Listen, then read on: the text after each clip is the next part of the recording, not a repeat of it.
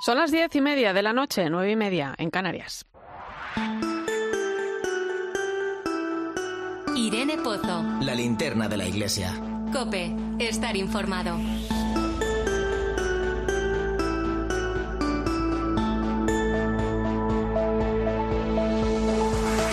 ¿Qué tal? ¿Cómo estás? Si hay algo que me ha sacudido hoy tremendamente es la imagen de quien sufre en primera persona la dureza de lo que se vive en Ucrania. Un padre se despide de su hija entre lágrimas y sollozos. La pequeña marcha a un lugar seguro. Él se queda combatiendo en el frente. Rompe el corazón pensar que quizás sea la última vez que se abracen. No hay consuelo es la impotencia de la guerra. Cuesta asimilar una guerra en la Europa del siglo XXI. Parece increíble que tras el sufrimiento vivido en la pandemia ahora pase esto. Ucrania es un país que viene sufriendo desde hace tiempo. El conflicto entre Rusia y Ucrania se remonta al año 2014 y aunque a finales de 2015 parecía que la cosa se calmaba, la situación de inestabilidad, la amenaza armada incesante daban paso a una situación de mucha vulnerabilidad en la población. No sé si recuerdas aquella colecta extraordinaria que las iglesias católicas de Europa llevaron a cabo en 2016 para ayudar al pueblo ucraniano. La situación entonces estaba lejos de mejorar. Caritas Internacional mostraba estos días su preocupación por el impacto del conflicto en una población que ya vive en condiciones críticas ocho años después del inicio de la crisis que mató a 14.000 personas y desplazó a millón y medio. Nos olvidamos que detrás de todo esto hay personas, hay familias, hay vidas. Probablemente la niña que se despide de su padre ahogada por el no tenga más de 8 o 10 años. No ha conocido otra cosa que una vida marcada por la guerra, el hambre, la pandemia. Son muchísimas las personas que se están viendo obligadas a abandonar su país debido al conflicto. Europa se prepara para acoger a todos los desplazados. Ojalá que así sea. Y como recordó hace unos días el Papa Francisco, que las naciones europeas sean conscientes de sus raíces cristianas para que se anime el espíritu de reconciliación, de fraternidad y de solidaridad entre los países. Rezamos por Ucrania, hoy muy presente en este programa en el que te doy la bienvenida. Bienvenido a la linterna de la iglesia. Te saluda Irene Pozo en este viernes 25 de febrero. La linterna de la iglesia. Irene Pozo. Cope, estar informado. Como siempre ya sabes que puedes acompañarnos con tus mensajes a través de las redes sociales. Estamos en Iglesia Cope en Facebook y Twitter hoy con el hashtag linternaiglesia25f.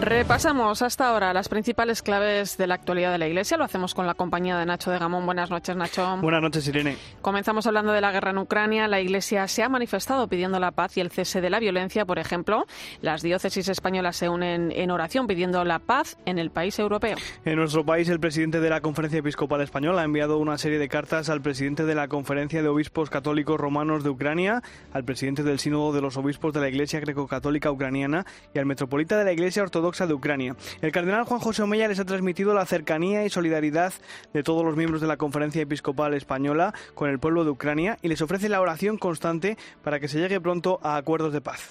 Además, la Iglesia en España se ha unido al llamamiento del Papa Francisco que ha convocado una jornada de ayuno y oración para el próximo miércoles 2 de marzo, momento en el que celebramos el miércoles de ceniza. Han sido muchos los obispos que a través de las redes sociales se han pronunciado a favor de la paz y en contra de la invasión de Ucrania. Por ejemplo, el arzobispo de Oviedo, Monseñor Jesús Sanz ha señalado que la Iglesia está cerca de los inocentes que sufrirán la opresión prepotente. Por su parte, el arzobispo de Santiago, Monseñor Julián Barrio, ha recordado que la guerra es una derrota de la humanidad y que la paz nos implica a todos. O el obispo de Vitoria, Monseñor Juan Carlos Elizalde, quien ha explicado que la guerra es el fracaso del diálogo y la ruptura de la fraternidad. Además, instituciones de la Iglesia como Caritas o Confer también han realizado un llamamiento a favor de la paz. El Consejo de las Conferencias Episcopales de Europa y la Comisión de las Conferencias Episcopales de la Unión Europea, la COMECE, también han mostrado su consternación por el ataque ruso sobre Ucrania. El presidente del Consejo de Conferencias Episcopales de Europa, Monseñor Grusas, pide que actuemos juntos y con determinación para detener la agresión y hacer todo lo posible para proteger a los inocentes. Pide que recemos por las víctimas y muestran su cercanía por quienes sufren estos actos de violencia. Por su parte, el presidente de la COMECE, el cardenal Jean-Claude Hollerich, hace un llamamiento para que cesen las acciones hostiles y pide a la comunidad internacional que busque una solución pacífica al conflicto. El secretario general de la COMEC es Manuel Barrios. Usar las armas de Dios en esta situación, que son el ayuno y la oración. Y también los obispos europeos, los obispos de la COMEC también hacen una llamada a las instituciones de la Unión Europea para que busquen la desescalada, busquen eh, no que no llegue a, peor este conflicto, se busquen soluciones diplomáticas y sobre todo se apoye el pueblo de, Ucrania, se apoye los refugiados que vemos que ya están llegando a nuestras fronteras, a nuestros países, se apoye la, la acción humanitaria.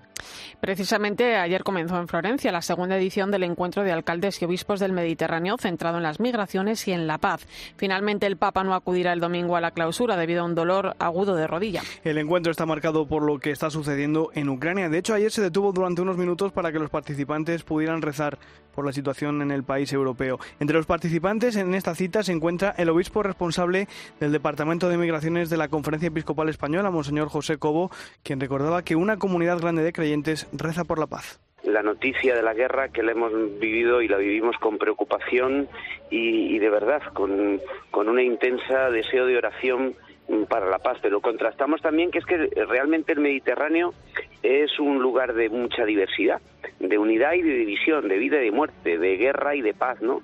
Eh, no solo nos queremos quedar en la mirada negativa, mm, sino también en las esperanzas que van surgiendo. Igual que hay una guerra, hay una comunidad creyente grande que reza estos días y que pide la paz. Más cosas. La Conferencia Episcopal Española ha encargado a la firma legal Cremades y Calvo Sotelo una auditoría independiente sobre los abusos a menores cometidos en el seno de la Iglesia. Se trata de un trabajo exhaustivo e independiente que este prestigioso bufete va a llevar a cabo durante los próximos 12 meses. En él van a participar 18 profesionales, entre los que destaca la ex vicepresidenta del Tribunal Constitucional, Encarnación Roca. Esta auditoría será un trabajo complementario al que ya realizan las oficinas diocesanas para la protección de menores y al que puedan encargar las autoridades. Javier Cremades es el presidente de Cremades y Calvo Sotelo. Vamos a ir hasta el final, con independencia en colaboración con el trabajo de las diócesis. No venimos a ser una alternativa a lo que los poderes públicos puedan hacer, sino a ayudarles a que cumplan mejor su función, pero de una manera profesional, organizada, certificada, de manera que nadie pueda tener dudas de que pueda ser una manipulación o por parte de la Iglesia, o por parte de los poderes, o por parte de cualquier tercero. Por su parte, el presidente de la Conferencia Episcopal Española, el cardenal Juan José Omeya, manifestó que la Iglesia asume con este gesto su responsabilidad con la transparencia. La Conferencia Episcopal quiere asumir su responsabilidad ante las víctimas, las autoridades y la sociedad española, estableciendo un nuevo vehículo de colaboración que ayude a esclarecer los sucesos del pasado y ayude a evitar que estos puedan volver a ocurrir en el futuro. El cardenal Omeya también señaló que la Iglesia comienza una nueva etapa y que lo importante es mirar hacia el futuro. Lo importante es la actitud con la que entramos, que es de ayuda y reparación en todos los ámbitos, y que el trabajo tenga toda la amplitud que tenga que tener. Y lo importante no es mirar al pasado, sino mirar al futuro, que yo creo que es la nueva etapa que emprendemos. Estamos decididos a meter en ese trabajo bufete independiente para que nos ayude a esclarecer y ayudar a trasladar a la sociedad lo que estamos haciendo y lo que podemos mejorar.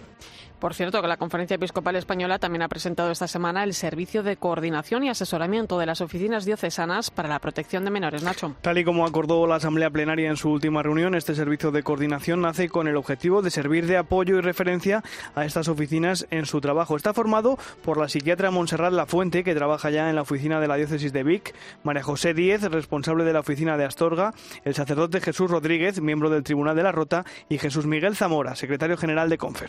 Gracias, Nacho. Hasta la semana que viene, Irene. Vamos ahora con la información más destacada de nuestras diócesis. Comenzamos en Madrid, donde esta semana se han celebrado las bodas de plata episcopales del arzobispo de Madrid, el cardenal Carlos Osoro, en la Eucaristía celebrada en la Catedral de la Almudena. El cardenal recordó que desde su ordenación sacerdotal ha desgastado su vida al servicio de la Iglesia. He intentado durante todos estos años, confesar con todas mis fuerzas en el gozo del Espíritu Santo que Cristo ha resucitado verdaderamente y que en su humanidad glorificada ha abierto el horizonte de la vida eterna para todos los hombres. Bien sabe el Señor que lo he querido hacer con la entrega incondicional de mi vida. Puedo deciros que mi tiempo y mi vida ha estado al servicio exclusivo de la Iglesia Esta semana se ha celebrado en Málaga la Asamblea Anual de Delegados de Medios de Comunicación Social con el tema La escucha en el camino sinodal. En el encuentro ha resonado el mensaje del Papa Francisco para la Jornada Mundial de las Comunicaciones Sociales y se ha hablado de la relación entre los periodistas y las instituciones eclesiales. Escuchamos a los delegados de Ávila, Zaragoza y Calahorra y la Calzada Logroño, Auxi Rueda, José Antonio Calvo y Santiago Ruiz. La labor de los delegados de medios en general es la de cualquier otro gabinete de prensa de una institución, pero bueno, con la peculiaridad de que estamos hablando de una institución como es la de la Iglesia. Semanalmente preparamos la publicación diocesana Iglesia en Zaragoza y nos ocupamos también de la información socio-religiosa en COPE Zaragoza y también al servicio de COPE Aragón. Tenemos que hacer multitud de cosas. Tenemos que ser muy empáticos, tenemos que ser muy buenos oyentes, a su vez tenemos que comunicar con hechos las cosas y, y abrazar la transparencia. Y acabamos en Granada, donde mañana tendrá lugar la beatificación de 16 nuevos beatos mártires eh, de la persecución religiosa en nuestro país durante los años 30.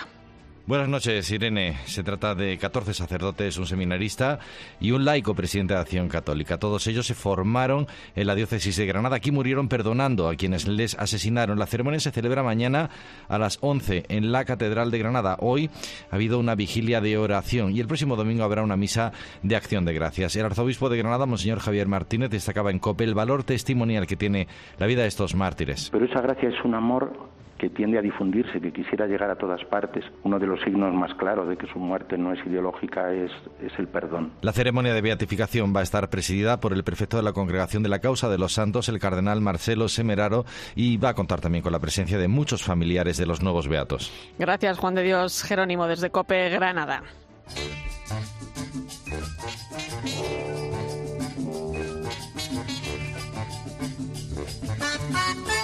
Nos acercamos un poco más a los futuros beatos, uno de estos 16 mártires que van a ser beatificados mañana en la Catedral de Granada es el sacerdote Ramón Cervilla Luis, nacido en Almuñécar en 1865.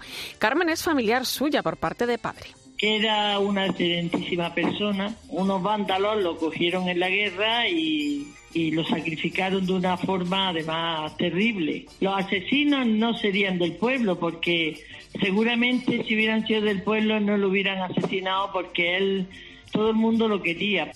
Ramón falleció a los 70 años cuando estaba destinado en el hospital que las mercedarias tenían en Almuñécar, donde se dedicó a la atención de los enfermos. Eh, lo cogieron, lo metieron en la cárcel y se lo llevaron a Salobreña, al lado de Almuñécar, al cementerio, lo desnudaron, le pegaron una paliza de muerte, lo destrozaron y lo mataron vilmente. Él, al igual que otros dos mártires, Manuel Vázquez Alfaya y Lorenzo Palomino Villa Escusa, había vivido muchos años en Argentina. Allí tiene a día de hoy parte de sus familiares que no van a poder acudir a la ceremonia de mañana. Tenemos familia en Argentina y ella no puede venir de allí de Argentina, pero porque era muy querido allí en Argentina, en Santa Fe, donde estuvo, que lo quería muchísimo. Lo que pasa es que al final vino aquí al Muñecas y ayudó mucho a las monjas mercedarias. Entre los mártires se encontraban 14 sacerdotes, un seminarista y un laico. Al mes de comenzar la guerra civil murió uno de ellos al grito de Viva Cristo Rey, el sacerdote Cayetano Jiménez Martín. Uy, súper, súper emocionado. Claro, para una persona de fe, para otro, pues no. Y la pena que mi madre, que fue la que, junto con el párroco en su día de allí de Loja, puso en marcha todo este tema, pues que la pobre haya ya hecho unos años que ha fallecido y no lo ha podido ver. Francisco es sobrino nieto de este mártir natural de Alfornón, era párroco y arcipreste de la Iglesia de la Encarnación y tenía 69 años cuando fue asesinado. Le metieron fuego y entonces ellas fueron las que avisaron a mi, a mi tío el hombre ya estaba mayorcito, estaba un poco impedido, entre las dos lo cogieron, salieron pitando de la iglesia y se fueron a la casa de unos amigos de allí, de los Derti. Claro, el trauma que mi madre sufrió con 12 añitos, que estaba allí cuidándolo, junto con mi tía, que ya era mayor, tenía 18 años, pero bueno, era una niña todavía, fue gordo.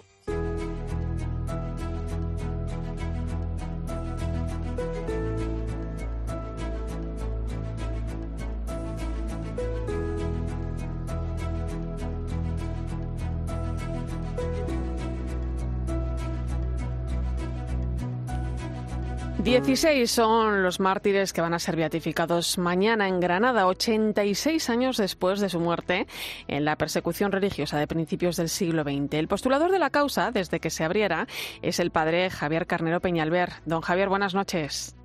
Buenas noches. Eh, una causa que se abrió hace más de 22 años, cuando el cardenal Antonio Cañizares era arzobispo de Granada, ¿no? ¿Qué recuerda de aquellos días? Porque usted ya estaba en la causa como miembro del tribunal. Sí, eh, fue mi primera causa. Don Antonio pues tenía mucho interés porque como San Juan Pablo II tenía esta idea de los testigos que habían dado su vida ¿no? durante todo el siglo, que fue un siglo tempestuoso para muchas cosas, y entonces pues se ve que ellos habían hablado de este tema y él tenía mucho interés de que la diócesis presentara también sus testigos.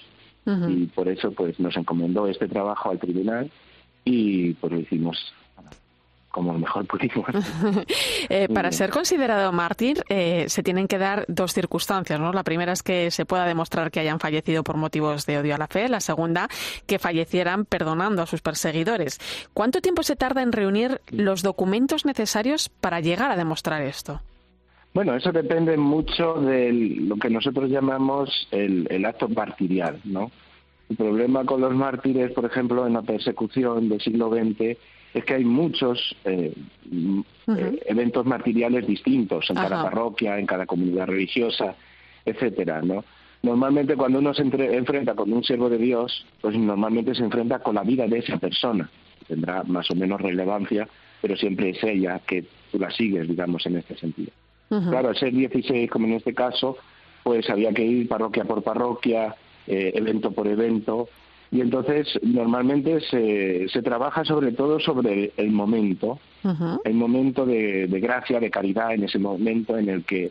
Pero luego siempre evidentemente hay unas razones previas, ¿no? A veces, muchas veces no hay una constancia, por decirlo así de alguna manera, de lo que dijo el mártir en, el momento de matarlo, pero se conoce sus escritos. Me acuerdo que había uno muy bonito que lo, expulsaron de su parroquia, sufrió mucho, y él escribía cartas a sus parroquianos, y entonces manifestaba esa disposición al martirio, esa entrega de la vida por él, los, por su, el pueblo que había sido encomendado. Entonces, a partir de, digamos, de, de ese retro que puede existir, después también de los testigos que hayan podido o no estar presentes en el, en el, en el martirio pues se saca. Claro, luego pues hay eventos más públicos y hay otros eventos que son completamente escondidos. Claro. Pero también esos son muy bonitos. Y cuando uno va avanzando en todo este proceso, eh, ¿qué es lo que va descubriendo? ¿Cómo se siente? Pues realmente es como unos ejercicios espirituales. Yo cuando me confronto eh, con un siervo de Dios en general, pues claro, uno dice lo grandes que son y lo pequeños que son. Pero sí, es verdad que realmente son momentos de gracia, porque además la persecución religiosa eh, fue tan amplia que prácticamente todo el mundo, entre comillas, todos los sacerdotes, la mayoría de los religiosos, se enfrentaron de una manera o de otra a esta situación. Y había algunos que eran más, tenían una vida espiritual más alta, si lo queremos decir así, y había otros que eran más débiles. y sin embargo, y eso es una cosa hermosa. Sin embargo, todo responde. Y eso es muy bonito. también nos da a nosotros mucha esperanza, ¿no? O sea, aunque somos tan pequeñitos, pues también nosotros podemos responder. Eh, ha habido mucha gente involucrada en esta causa. El primer postulador fue el padre Cava, familiar de uno de los mártires, el seminarista Antonio Cava. Eh, el padre Oces ha escrito la biografía de los fallecidos y llevaba investigando sus casos además 23 años. ¿Cuáles han sido las características de este proceso? Bueno, es un proceso mm, que se hace muy rápido. En ese sentido, es un proceso que, gracias al padre don Santiago Oces, que fue el que de alguna manera tenía eh, recopilado todo el material, si no hubiera sido imposible hacerlo en tan poco tiempo. ¿eh? Porque claro, si hubiéramos empezado sin saber nada, haciendo entrevistas, eso hubiera sido muy difícil. Pero él ya lo tenía todos los testigos, tenía todos los documentos prácticamente, si no cogidos, pero bueno, sabía dónde estaban, dónde podíamos ir a buscar. En ese sentido, nos ayudó mucho, nos ayudó mucho. Pero depende, cada, cada situación depende. Luego tampoco en la congregación a veces, porque después todo esto se estudia, se tamiza, te dan sus, unas versiones que se dicen técnicamente, porque no ven esto, no ven lo otro, entonces hay que volver a buscar, llamar a los testigos, convocarlos, tenerlos ya preparados. En ese, en ese sentido recibimos muy mucha ayuda, se portaron muy bien con nosotros. y, y, la verdad es que en ese sentido muy bien. Incluso también a nivel documental, porque claro, muchas de estas cosas, los eventos martiriales, pues a veces son delitos, digamos, de sangre en ese sentido. Entonces hay todo un, una documentación que se puede entrar en tribunales, etcétera, etcétera. Y ahí también recibimos mucha ayuda de, pues, de, todo, de todo el material que se podía trabajar y eso también te ayuda mucho. Qué bueno, sí, sí. ¿Cómo recibe la diócesis de Granada la beatificación de, de estas 16 personas? No sé si hay mucha expectación con la ceremonia que, que mañana va a presidir, por cierto, el prefecto de la congregación para la causa de los santos, el cardenal Semeraro. Sí, bueno, es una cosa espera, esperada porque en realidad tendría que haber sido el mayo del año del 20. Ajá. Porque el decreto se firmó en el 19.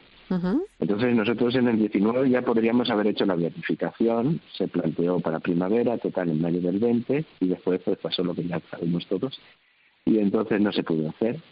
Y entonces en ese sentido un anhelo grande. Hay uno de los mártires que es, digamos, natural de un pueblo de Guadix, y el párroco fue mi alumno en la facultad, y me llamaba todo me tiene que decir, porque claro, el hombre, siendo de otra diócesis, pues no estaba tan involucrado en las preparativos y eso, pero tenía mucha ilusión de hacer una, una excursión con la parroquia y de venir, etcétera. Sí, yo creo que sí, porque yo lo que me he dado cuenta, y como ahora pues muchísimos pueblos tienen su beatito aquí, entonces que la gente los, los considera suyos, ¿no? Este, este padre murió aquí, este padre fue nuestro párroco, y lo y es una cercanía no porque bueno los santos son grandes y los queremos mucho pero a veces son en ese sentido un poco lejanos no sí. o por sus vidas o por por el tiempo que vivieron pues claro una Santa Teresa a nosotros nos admira pero claro no nos vemos nosotros siendo una Santa Teresa claro sin embargo pues ese hombre que fue párroco que fue seminarista pues es alguien que yo podría haber sido él. Entonces es una cosa muy cercana. Claro, claro. Eso me parece a mí muy importante. Claro, yo le querría preguntar, eh, para terminar, don Javier, eh, ¿qué nos enseñan los mártires de Granada en este tiempo que vivimos de tanta incertidumbre, ¿no? ante tantas eh, situaciones tan diversas ¿no? que nos rodean? Bueno, pues en realidad que no existe tan incertidumbre. O sea, el mártir nos enseña que lo interesante es que vamos a ir al cielo y que como nos están esperando, pues es cuestión de tener el billete pronto, si no, ya está. Entonces, en ese sentido, yo creo que eh, realmente nuestro fundamento, la, la, la, piedra donde tenemos que construir nuestra casa, es el Señor. Y teniendo al Señor, pues lo que suceda eh, no es no es que no sea relevante. Claro, tú ves el sufrimiento y te duele el sufrimiento. Ellos sufrieron mucho por lo que estaba pasando y por lo que sucedía en sus parroquias y por no hacer lo que ellos querían hacer en ese sentido, de ayudar, etcétera pero al mismo tiempo pues lo veían con esos ojos, digamos, que ven más allá, que ven que, bueno, pues si el Señor nos pide esto en este momento, pues es su voluntad y nosotros simplemente acogiéndonos a esa voluntad, pues sabemos que estamos en el camino seguro. Pues mañana será el gran día, a las 11 de la mañana en la Catedral de Granada. Lo vamos a poder seguir por 13. Así que desde aquí estaremos con ustedes. Don Javier Carnero Peñalver, postulador de esta causa, muchas gracias y enhorabuena. Muchas gracias a vosotros. Gracias. Escuchas la linterna de la iglesia. Con Irene Pozo. Cope, estar informado. Mañana sábado, jóvenes de toda España se darán cita en Madrid para rezar el rosario por sus calles. Lo harán para pedir por la juventud española y las difíciles circunstancias que les ha tocado vivir en esta pandemia. Manu Torralba ha hablado con algunos de ellos.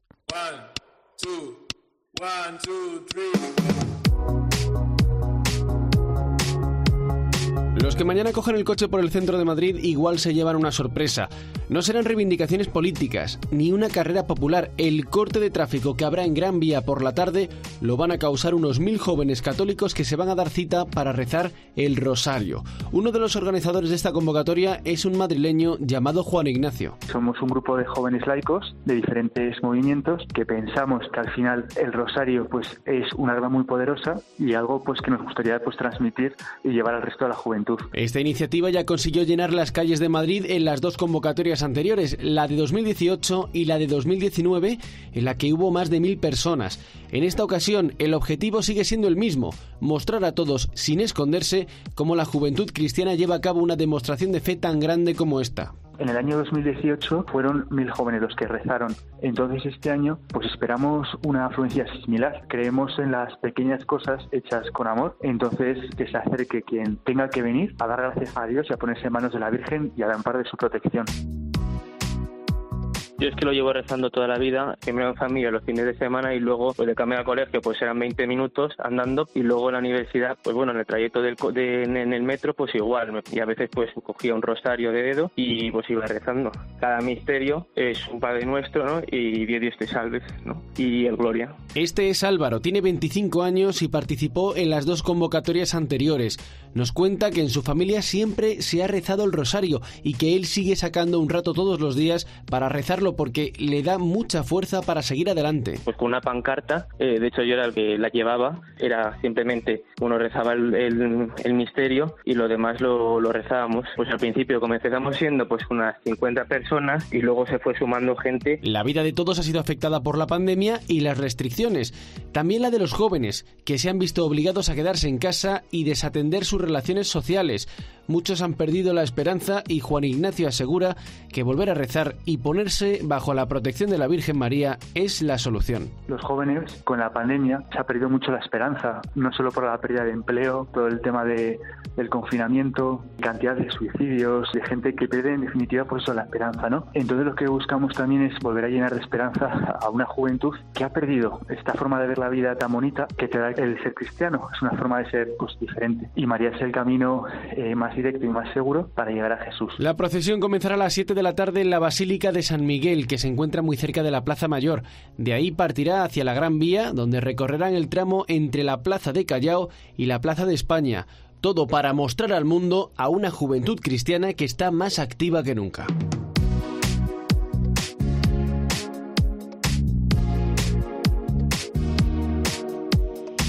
Enseguida llegamos a las 11 de la noche, las 10 en Canarias. Hablamos de Ucrania, cómo mirar desde un punto de vista cristiano hacia todo lo que está pasando. Trataremos de ofrecer alguna clave en este sentido. Además, otra noticia importante esta semana ha sido la auditoría independiente que la Iglesia Española ha encargado para estudiar los abusos sexuales a menores. Escucharemos hablar de ello al secretario general de la Conferencia Episcopal, Monseñor Luis Argüello. Recuerda que estamos en Iglesia Cope en Facebook y Twitter hoy con el hashtag Linterna Iglesia 25F. A Irene Pozo en Twitter en arroba eclesiacope, en nuestro muro de Facebook, Eclesiacope y en cope.es. En la radio. La noticia ahora mismo está en Ucrania. Putin ha dado la orden para invadir hasta la misma Kiev. Todo pasa en Cope. En la frontera de Ucrania con Rusia está Ricardo Marquina. La aviación rusa está atacando Kharkov, Kiev, Dnipropetrovsk, Odessa. Se han oído estallidos de, bombas. Pánico, la gente iba con mochilas. En las últimas horas ha habido atascos kilométricos de miles de personas que trataban de huir de la ciudad. Estoy en la embajada rusa. Un grupo importante de ucranianos han venido aquí a protestar. Sobrecoge esa delgada línea entre llevar una vida normal un día y estar bajo las bombas otro. Todo está colapsado. ¿Qué vais a hacer? Nos proponen bajar a los refugios. Las posibilidades de la OTAN y de la Unión Europea de intervención son muy limitadas. Están abandonados a su suerte. En la radio todo pasa en Cope. ¿Qué es el matrimonio? ¿Un bodorrio? ¿Un mero trámite? ¿Una condena? El matrimonio es mucho más de lo que crees. Es una aventura porque te expones al 100% sin reservas y sin vuelta atrás porque sabes que el amor es el motor. Es más fidelidad porque no importan las dificultades, lo único que importa es vencerlas juntos. Es más perdón porque no pone límites a la comprensión y al arrepentimiento. Entra en matrimonioesmas.org y descúbrelo. Escuchas la linterna de la iglesia. Y recuerda, la mejor experiencia y el mejor sonido solo los encuentras en cope.es y en la aplicación móvil. Descárgatela. Del viñedo más prestigioso del mundo, Antaño Rioja. Un vino único con la calidad y tradición de antaño. Desde 1890, el esfuerzo de una familia Antaño Rioja. Ven a conocer el concepto lifestyle de las tiendas porcelanosa. Te sorprenderás con nuestros diseños exclusivos y una gran variedad de productos innovadores. Y ahora del 25 de febrero al 12 de marzo aprovecha los días porcelanosa y disfruta de descuentos muy especiales. Renueva tu espacio en porcelanosa, ahora y siempre, cerca de ti.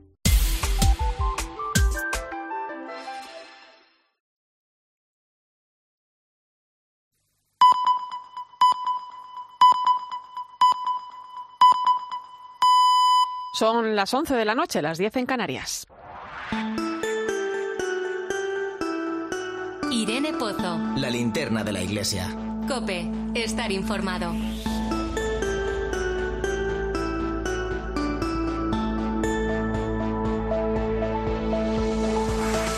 Como cada viernes a esta hora, no perdemos la costumbre de hacer parada en el Vaticano. Allí está nuestra compañera Eva Fernández. Buenas noches. Muy buenas noches, Irene. Eva, estamos a las puertas de la cuaresma. Esta semana conocíamos el mensaje del Papa para este tiempo que arranca el próximo miércoles de ceniza, donde celebramos además una jornada de ayuno y oración por Ucrania. Sí, será sin duda un inicio de la cuaresma muy especial, precisamente por esta jornada de oración y ayuno a la que nos ha convocado el Papa y que viene precedida por el regalo de este mensaje más breve que otros años, pero en el que todos los párrafos merecen una meditación detenida a lo largo de la cuaresma. El Papa nos anima fundamentalmente a no cansarnos de hacer el bien, porque un día cosecharemos todo lo que se ha sembrado. Nos invita a la conversión, a cambiar de mentalidad para que la verdad de nuestra vida no radique en el poseer, sino en dar, ¿no? Y, y nos explicaba que damos sin notarlo incluso en los más pequeños gestos de bondad, porque en Dios no se pierde ningún acto de amor por más pequeño que sea. Un mensaje, Irene, que tendremos muy presente al rezar por Ucrania el miércoles de ceniza. Hoy ha sido muy impresionante los dos gestos con los que el Papa ha demostrado con hechos su preocupación por lo que está sucediendo. O sea, porque no hay procedentes, precedentes de que un pontífice se desplace hasta la sede de una embajada, exactamente a la de Rusia, para expresar su preocupación por la guerra. El Papa ha estado en la sede diplomática más de 30 minutos y ha pedido expresamente al embajador que proteja a la población. Un paso más de los esfuerzos que hemos visto esta semana mm, está realizando la Santa Sede en pro del diálogo y de la vuelta a las negociaciones. Y además, el Papa, no olvidemos que se ha desplazado hasta la embajada a pesar de la fuerte inflamación de rodilla que sufre ya desde hace varias semanas. Y también esta tarde nos hemos enterado, Irene, que ha llamado por teléfono al líder espiritual de la Iglesia greco-católica de Ucrania para interesarse por la situación en Kiev. Y le ha dicho algo muy gráfico. Haré todo lo que pueda. Y fijaros, Irene, que me acaba de comentar una compañera que se encuentra ahora mismo allí, una compañera del Vaticano que mm, está cubriendo también mm, la guerra eh, para Argentina, que ahora mismo eh, en los sótanos de la catedral de Kiev se encuentra eh, se encuentra él, este, mm, el portavoz de la Iglesia Greco-Católica de Ucrania, su beatitud, para esconderse de los bombardeos y proteger a sus fieles.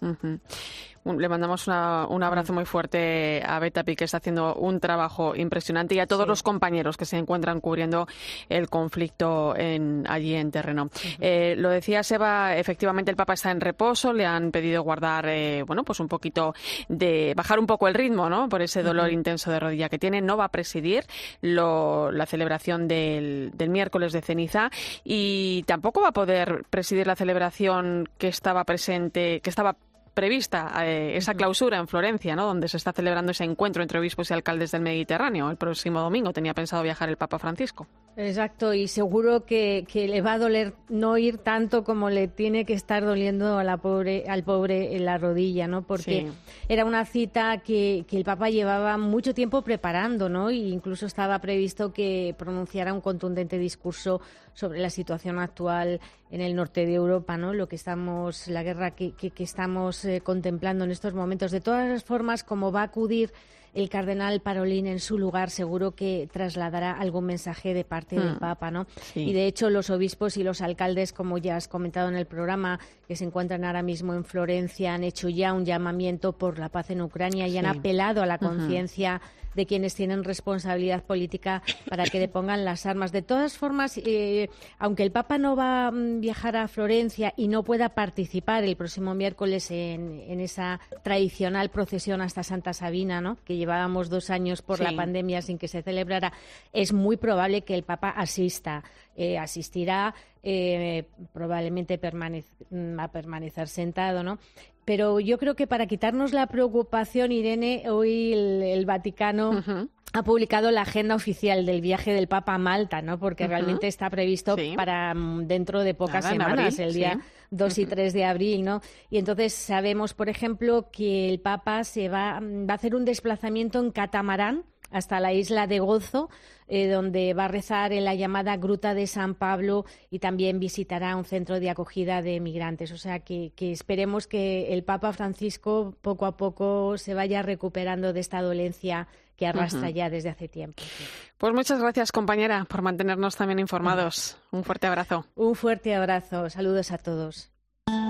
Escuchas la linterna de la iglesia. Con Irene Pozo. Cope, estar informado.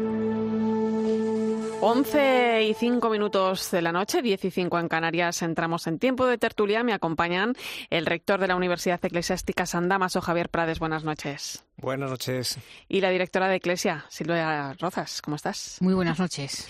Pues dos son los temas que ponemos hoy sobre la mesa. Hablamos de lo que está ocurriendo en Ucrania y hablamos también de algo importante que conocíamos esta semana. Ya lo adelantábamos eh, en nuestra primera parte del programa, la auditoría independiente que la Iglesia española ha encargado para estudiar los abusos sexuales a menores. Sobre este último tema hablaba el secretario general de la Conferencia Episcopal, Monseñor Luis Argüello, en una entrevista que vamos a poder ver el próximo domingo en el programa Eclesia de 13 a partir de la una de la tarde. En ella explica que la Iglesia en España ha tomado la decisión de dar este paso ante el terremoto mediático y político que se ha desatado en los últimos meses sobre este asunto y como una forma de sacar a la luz el trabajo que la Iglesia viene haciendo desde hace tiempo en este campo. Porque nosotros queremos que resplandezca la verdad, la verdad de lo que ha ocurrido, la verdad de lo que estamos haciendo. En este sentido, el secretario general de la Conferencia Episcopal también señala que el trabajo de esta auditoría es complementario al que ya vienen realizando las oficinas diocesanas de protección de menores, así como las congregaciones religiosas. Uno de los cauces para recibir eh, información será el poderse poner en contacto con estas oficinas, con su servicio de coordinación, con lo que desde las congregaciones religiosas se está haciendo y que la Confederación de Religiosos, la CONFER, pues también coordina. También en la encomienda hecha al despacho Cremades está la revisión de nuestros eh, decretos, de nuestros documentos, de nuestros protocolos, porque sin duda, aunque yo creo que se ha avanzado mucho a lo largo de estos años, Monseñor Argüello también apunta que el objetivo primordial de esta auditoría es el de que las víctimas se sientan siempre acompañadas. pero nosotros sí queremos que cualquier víctima, en cualquier momento que haya podido ser objeto de abuso, pueda encontrar la oportunidad de ser escuchada, de ser acompañada y de ser mm, reparada en su dolor, que es un acompañamiento a las víctimas, pero también, aunque a veces esto puede sorprender el decirlo, a aquellos que han podido cometer un delito, un pecado, Sobre el modelo que va a seguir esta auditoría encargada al despacho de abogados Cremades y Calvo Sotelo, el secretario general de la Conferencia Episcopal explica que se van a observar algunos modelos como los que eh, se han seguido en países como Alemania o Francia, pero se va a trabajar en un modelo propio. queremos poner en marcha lo que pudiéramos llamar una vía propia, una vía española, en la que, teniendo en cuenta el trabajo realizado en 70 oficinas diocesanas, en casi dos centenares de cauces o de oficinas en las de congregaciones religiosas y además ahora con esto que llamamos auditoría pueda suponer una convergencia de, de iniciativas para poder hacer una propuesta propia. En cualquier caso, será un trabajo exhaustivo e independiente. Una noticia, un hecho que viene a sumar al trabajo que se viene realizando desde la Iglesia hace ya varios años. ¿Cómo lo valoráis, Silvia?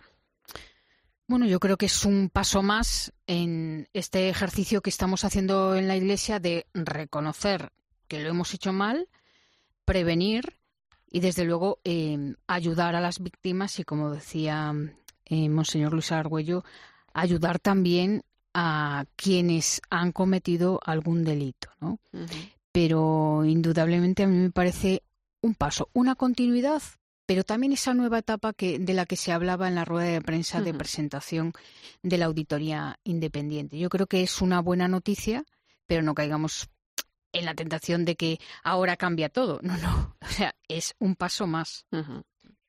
Sí, en realidad es como darle continuidad a las insistencias que, bueno, ya venían de Benedicto y las ha recogido con muchísima fuerza Francisco, que nos invitaba a no mirar para otro lado, aunque escueza, porque esto escuece, escuece en la iglesia, escuece como nos escuece como cristianos, a, mí como sacerdote, como parte también, eh, digamos, directamente referida ¿no? de, de estas situaciones. Y claro, la tentación es decir, bueno, venga, cuanto antes. Y en cambio, yo creo que aquí a través también de la insistencia y del impulso que ha venido de fuera de la Iglesia. En eso tenemos que tener la humildad de aceptar que hay pasos que se han ido dando por, por la insistencia, ciertamente desde dentro de la Iglesia, pero también de instancias de fuera de la Iglesia. Eh, se nos invita a no mirar a otro lado y llegar al fondo, ¿no? Como decía ahora Monseñor Argüello, había dicho al principio Monseñor Mella, y esa es eh, a veces la modalidad histórica de la conversión. La conversión mm. no es nada romántico y, de color azulito, sino que a veces la conversión tiene un aspecto que te escuece y que te corrige y que, y que solo por, porque a través de esas circunstancias el Señor te, te pone ante la necesidad de ir hasta el fondo, pues, pues se aclaran o se intentan aclarar las cosas también con la tutela jurídica de todos y la seguridad jurídica para las víctimas en primer lugar y para todos los órganos e instancias implicados. Eh, ¿Qué cosas estáis recibiendo precisamente? Eh? No solo de dentro de la Iglesia, eh, también de instituciones, de la sociedad en general. Sobre este asunto, Silvia. Bueno, yo creo que hay sobre la mesa diferentes cuestiones. Por una parte, lo que muchas veces aparece, bueno, lo que ha aparecido en los medios esta semana, ¿no? que da la sensación como que la Iglesia da un giro y que abre una gran investigación, pues como en Francia o, la vía alemana. Y mm, por otra parte, pues otra gente que dice, bueno, eh, qué bien, ¿no? Es decir, es momento de poner sobre la mesa la verdad, ¿no? De mm, pues mirar la cara a cara, pero para eso se necesita un GPS, se necesita un mapa de los abusos en, en España, ¿no?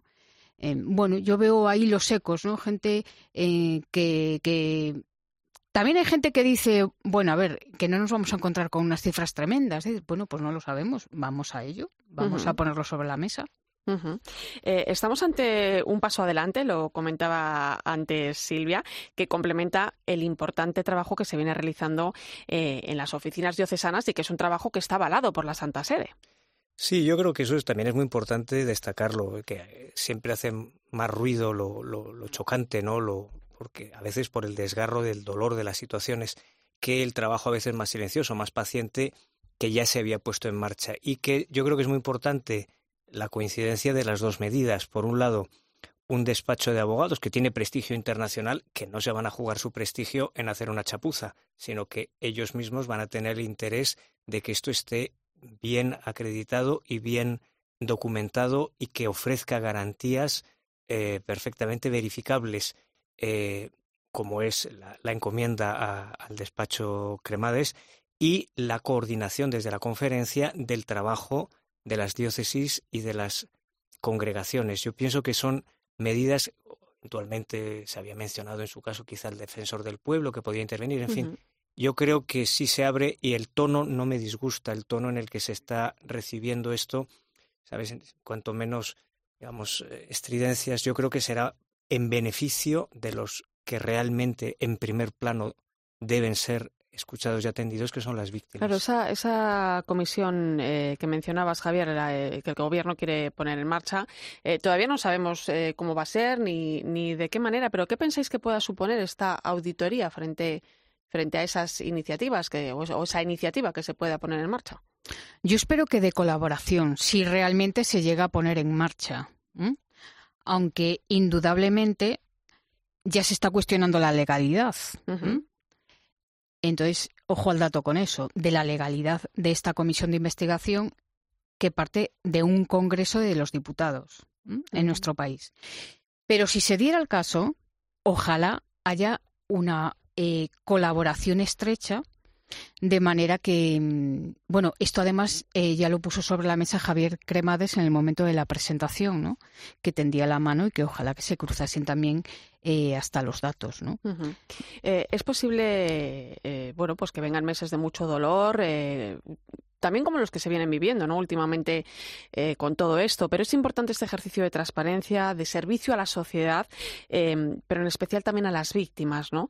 Eh, la Iglesia no cierra los ojos ante este drama. Yo os pregunto si está la Iglesia preparada para comenzar una nueva etapa tras este paso que acaba de dar. Yo creo que sí, porque indudablemente estamos en proceso. Ya empezamos hace unos años y hemos ido dando eh, pasos, al principio eh, pues pasos tímidos, porque pues sorpresa, dolor, eh, negación, hasta que bueno pues nos hemos ido todos, yo creo, poco a poco introduciendo en este tema de los abusos, abriendo los ojos, escuchando a las víctimas y diciendo pues esto es real, ¿no? Con lo cual yo tengo la sensación, bueno, pues que en este momento, después de haber dado todos estos pasos, estos años, de abrir las oficinas, de escuchar a víctimas, bueno, pues ahora hagamos ese mapa. Bueno, y además esa comisión que también al margen de todo esto se acaba de poner eh, en marcha, que se aprobó ya en la Asamblea Plenaria pasada del mes de noviembre, que es ese servicio de coordinación y asesoramiento ¿no? para las oficinas diocesanas, que también es otra patita más, ¿no? Importante en todo esto. Claro, además es una patita hacia el interior de la, de, la Iglesia española, ¿no? Es decir, eh, esta comisión, esta, esta comisión, vamos a llamarle servicio, este servicio de asesoramiento eh, a las oficinas, sobre todo, mm, pues va a estar a disposición de ellas también a disposición de las congregaciones, de manera eh, que cuál va a ser la función exacta, la que quieran las oficinas. Es decir, está a disposición de ellas para consultas, para eh, todo tipo de consultas, desde psicología, desde pastoral, desde lo jurídico, bueno, mm, era necesario, indudablemente. Pero bueno, ha ido coincidiendo todo en el tiempo. Sí, yo creo que hay un aspecto en el que algo ya ha cambiado realmente. Yo no creo que haya vuelta atrás en el aspecto, por así decir, legal, jurídico, toda una cierta inercia de, de cultura, de formas. Yo creo que eso está cambiando y yo creo que eso va a cambiar en la tutela inmediata ¿no? de, las personas dañadas. El otro aspecto donde también hay que recorrer es el aspecto educativo, pedagógico, como para que esto nos dé la oportunidad de seguir reconociendo con más claridad el valor sagrado de la vida de los jóvenes. O sea, en positivo, aquí tenemos también una tarea por delante enorme, que es, digamos, eh, saliendo de, de, esta situación ¿no? tan, tan dolorosa, comprender todavía mejor la delicadeza y la responsabilidad que supone el que se nos confíe el camino eh, de, la, de, la, entrada en la vida y en la entrada en la relación con Dios de, los más vulnerables, que son los niños y los jóvenes. Y yo creo que aquí también para todos nosotros se abre una, una fase de conversión espiritual, pedagógica, educativa y a partir de esta tutela jurídica. Bueno, pues ojalá que todo esto sirva para mejorar desde dentro y, desde fuera ¿no? de la Iglesia. Eh, vamos con otro tema. Hablamos de Ucrania. En el día de ayer, el secretario, el secretario de Estado Vaticano, el cardenal Pietro Parolin, lanzaba un mensaje ante la situación que se está viviendo. Un llamamiento que, como dice, adquiere una urgencia dramática tras el comienzo de las operaciones bélicas. No obstante, cree que aún hay tiempo para la buena voluntad y la negociación. El Papa evocó un gran dolor angustia y preocupación, y pidió a todas las partes implicadas eh, que se abstengan de cualquier acción que pueda causar aún más sufrimiento a las poblaciones, desestabilice la convivencia pacífica y desacredite el derecho internacional.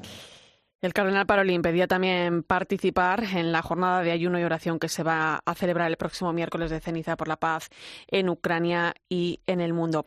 Eh, nos lo adelantaba Eva, hoy el Papa se reunía con el embajador de la Federación Rusa ante la Santa Sede, le expresaba su preocupación ante lo que está ocurriendo.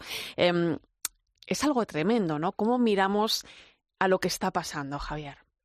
Pues como los hombres somos muy cabezones y muy testarudos, que Dios nos conceda en este momento histórico escuchar y seguir lo que dice el Papa Francisco. Los europeos no quisimos escuchar al Papa Benedicto XV en el año 14 y en el año 15.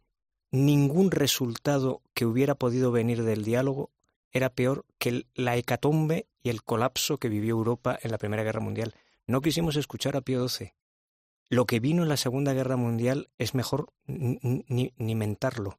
No quisimos escuchar a Juan Pablo II en Irak y en Kuwait en la Primera Guerra del Golfo. No quisimos escuchar y, y a la larga trágicamente y tristemente se demuestra que quien había entendido con más realismo y con más inteligencia la historia humana no eran los estrategas y los eh, intereses económicos o políticos, sino los papas, que han visto el bien de Europa, el bien del mundo mejor que nadie. Y Europa estaría mejor si los europeos hubiéramos hecho caso a Benedicto XV hace 100 años. Y Europa estaría mejor si hubiéramos hecho caso a Pío XII hace, hace 80 años. Y yo espero que delante de esta tragedia eh, escuchemos la voz del Papa, que, que dice lo más conveniente para la humanidad. Lo más conveniente para la humanidad sin comparación con ningún espía, con ningún servicio de inteligencia, con ningún analista político, económico, militar y lo que sea, que todos parecen más listos y más concretos y más realistas. Y son ellos los que han entendido la realidad. Pues la historia demuestra, por lo menos en el siglo XX, que los que mejor habían entendido la historia son los papas. Estamos ya hablando de, crisis humanitaria. ¿eh? Estamos viendo imágenes de, caravanas, eh, infinitas horas, personas que estos días tratan de salir del país, ¿no? ¿Está Europa preparada?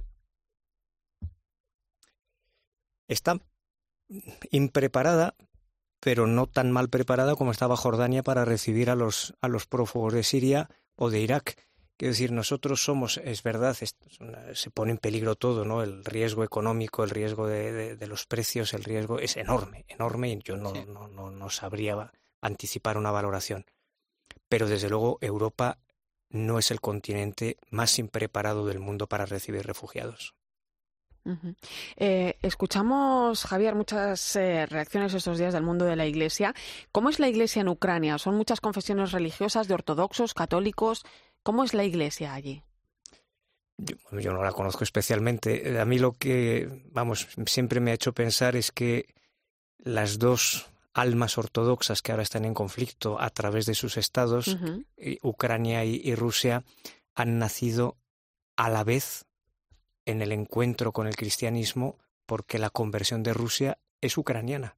Es que es una cosa, es que parece, parece, parece una broma pesada. Es decir, el cristianismo que se extiende en lo que hoy es Ucrania y Rusia empieza en Ucrania. Y son hermanos, no sé si decir de sangre, de bautismo, lo decía el metropolita de Kiev en el mensaje que dirigió ayer a, todos los ucranianos, es una guerra fratricida, es eh, de, nuevo Caín que agrede a Abel, son hermanos como, como no lo hay en Europa. Se necesita más diálogo que nunca, Silvia. Desde luego. Y escuchar, eh, como decía Javier, a, a la Iglesia en este momento, porque estamos en lugares donde no nos vamos a ir y nosotros sabemos, por la experiencia de haber eh, dialogado con personas esta semana, que hay religiosos que han dicho que no se van a ir, ¿no? Sacerdotes que no se van a ir y que se quedan con, con la gente y que además eh, bueno, al final, pues las embajadas quieren que, que salgan eh, los religiosos también. Hay religiosas que sabemos que están ahora mismo, por ejemplo, en un convoy intentando llegar a Polonia, religiosas españolas, eh, con las que hemos perdido la, la comunicación, pero que no se quieren ir que quieren estar con el pueblo. ¿no? Yo creo que ese es un gran aprendizaje para nosotros desde aquí, un testimonio de vida eh, muy importante, ¿no? de proteger a la población, de estar donde está el dolor. Eh, comentaba también Javier antes, ¿no? De, de, un sacerdote que... Sí, sí, de, un ucraniano que está en servicio pastoral en España, que ha dejado, es un sacerdote casado, ha dejado a, su mujer y a sus hijos en, España para ir a la, a la dar asistencia espiritual en Ucrania en estos días de tanto de tanta zozobra, ¿no? Y de tanto miedo para todos, ¿no? De tanto mm. peligro. Pues quizá esa es la clave, ¿no? Esa, ese es el gran papel que puede jugar la Iglesia en este momento, ¿no? Esa escucha, ¿no? Y, y el, y, también nosotros como medio de comunicación, ¿no? El, de, el, poder transmitir todas esas cosas. Eh, fijaros también lo que nos contaba Eva, ¿no? Esto lo hemos conocido, ¿no? Hace apenas un par de horas, el, jefe de la Iglesia, de la Iglesia greco-católica ucraniana, ¿no? Que ha dialogado con el Papa, ¿no? Y que le decía que haría todo lo que pueda, ¿no? En este, en este conflicto. Pues es así, es así, es, una atención humanitaria de, piedad humana elemental en, lo que está en las manos y en las capacidades de cada uno y, en esa, digamos, atención última a la necesidad más grande que hay ahora, que es, que es del sentido de la vida, ¿no? En, plena tragedia, el testimoniar como la, la esperanza que, que, no la podemos poner en, en, estas potencias y en estos poderes eh, en conflicto, sino en el, en el último, que es el Señor de la historia que, que, la conduce también a través de los tiempos más oscuros, ¿no? Como hemos podido ver tantas veces, ¿no? Y ese testimonio de humanidad y de fe eh, nos compete y es al que el Papa nos invita urgentemente. Y que además eh, no hemos hablado mucho de eh, el Papa que le acaban de recomendar que tiene que tener reposo y ha ido a la embajada. y que ha ido a la embajada de Rusia en, eso en eso es, vencedor o sea desplaza desplaza nos desplaza a todos. Bueno yo, yo me incluyo ¿eh? nos desplaza a todos. Bueno como decía el cardenal Parolín todavía hay tiempo para la buena voluntad y la negociación. No perdamos la esperanza. Recordemos que hay una jornada de oración convocada para el próximo miércoles por el Papa Francisco. Se están convocando vigilias en las diócesis grupos de oración en fin. Ojalá que la próxima noticia sea el fin de esta guerra que casi nadie entiende. Gracias por aportar una pizquita de luz a estos asuntos a veces tan complicados de entender. Javier Prades, un placer. Buenas noches, encantado. Silvia Rozas, hasta otra. Hasta otra, buenas noches. Nos despedimos precisamente con algunas de las voces de estos días, historias que nos llegan desde Ucrania. Estos son algunos de los testimonios que hemos podido escuchar en COPE. Esta mañana a las cinco y cuarto de la mañana, se han oído estallidos o de explosiones. Tenemos aquí hijos casados que están discerniendo qué hacer, porque claro, muchos de ellos no tienen documentos españoles para salir. Que no me fui en el autobús del consulado, que me dio cosa dejar a las hermanas. Un evangelio, un evangelio. Me salió el evangelio de San Juan cuando Pedro le dice a Jesús, eh, tú sabes que te amo. Y entonces ya con eso no tenía cuerpo para irme y dejarlas. Pues gracias por acompañarme esta noche. Nada fácil, por cierto, aquí en la linterna de la iglesia. Ahora te dejo con el partidazo de Cope y Joseba Larrañaga.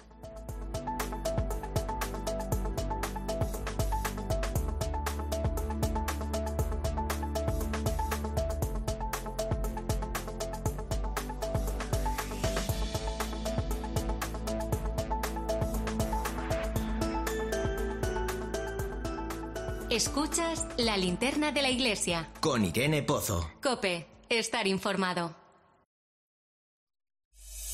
Escuchas Cope. Y recuerda, la mejor experiencia y el mejor sonido solo los encuentras en cope.es y en la aplicación móvil. Descárgatela. A ese dolor de espalda que te fastidia el fin de semana. Y a ese dolor de cabeza que pone a prueba tu paciencia, ni agua. Ibudol es el primer ibuprofeno bebible en formato stick pack para aliviar el dolor rápidamente, con agradable sabor y sin necesidad de agua. Al dolor, ni agua. Ibudol tenía que ser de Kern Pharma. Lea las instrucciones de este medicamento y consulte al farmacéutico. Alquiler, acción de alquilar, negocio por el que se cede una cosa a una persona durante un tiempo a cambio de una rentabilidad. Seguro, adjetivo, es cierto, libre y exento de todo peligro o riesgo. Si piensas en alquilar, ya sabes, alquiler seguro. Infórmate en alquilerseguro.es. Alquiler seguro, protección a propietarios. En Carrefour y Carrefour.es 3x2 en más de 4.000 productos. Como en el atún claro en aceite de oliva Carrefour Pack de 8. Comprando dos, el tercero te sale gratis. Solo hasta el 14 de marzo. Carrefour. Todos merecemos lo mejor. Hola, melenas. Me han dicho que vas a jugar a mi día de la once y sé que me vas a elegir a mí, el día que te pusiste pelo. Anda, que no te alucina notar cómo tu melena se mece al viento o la espumita del champú anticaspa. La fecha de tu boda o la de tu cumple no es tan mal, pero es que no tenías pelo. Tus fechas más especiales quieren hacerte ganar mi día de la once. Por solo un euro puedes ganar miles de premios. Elige bien, porque uno de cada cinco toca. A todos los que jugáis a la once, bien jugado. Juega responsablemente y solo si eres mayor de edad. Vaya oferta loca. Dos gafas graduadas con lentes antirreflejantes por solo 79 euros. Infórmate en soloptical.com. ¿Puedes oírlo? Son los increíbles espectáculos, los encuentros inolvidables, una magia que crece cada día. Ven a celebrar el 30 aniversario de Disneyland París a partir del 6 de marzo. Esto es solo el comienzo. Reserva durante Semana Mágica en Viajes El Corte Inglés. Precio de referencia 149 euros por persona y noche en uno del Disney con media pensión y entradas. Sujeto a disponibilidad. Cancelación gratuita hasta 7 días antes. Consulta condiciones. Ven a Disneyland París con Viajes El Corte Inglés. Al principio del mes soy rap, pero al final soy más balada. Al principio del mes soy rap, pero al final soy más balada. El primero, boom, boom, boom. Día 7, boom, boom, boom. Día 20, boom, boom. Y de ahí no más, boom, boom. Porque en Bankinter sabemos que necesitas estirar todo lo posible tu dinero, cámbiate a un banco que desde hace nueve años no te cambia las condiciones. Al fin y al cabo, eso es un banco que ve el dinero como lo ves tú. Cuentas Bankinter.